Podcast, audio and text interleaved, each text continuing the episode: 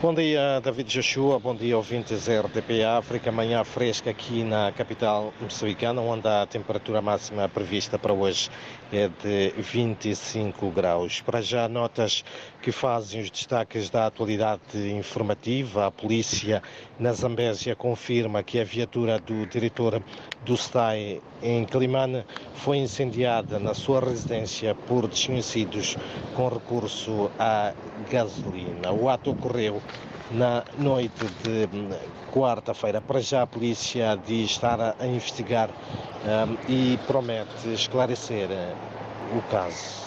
Por outro lado, também o Partido Nova Democracia, um dos concorrentes nas sextas eleições autárquicas em Moçambique, revela que o sufrágio foi fraudulento e que os resultados até aqui apresentados não refletem a verdade eleitoral pelo que pede a sua anulação. Salomão Muxanga, que é o presidente da Nova Democracia, reclama vitória do seu partido na autarquia de Chokwe, em Gaza, e Grue, na Zambésia, e convida, por outro lado, o presidente da Comissão Nacional de Eleições a colocar o seu lugar à disposição.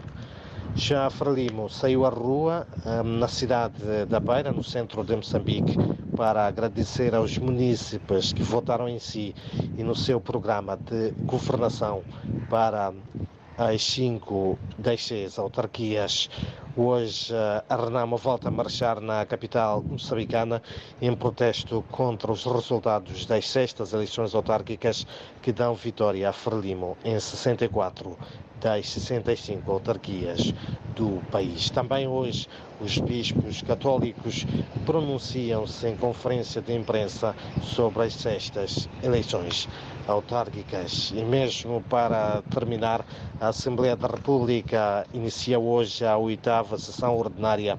Uh, para esta sessão estão agendadas 23 uh, matérias. São então estas, David, Joshua e ouvintes, algumas das notas que fazem os destaques da atualidade informativa neste dia em que recordo a temperatura máxima prevista aqui para a capital moçambicana é de 25 graus.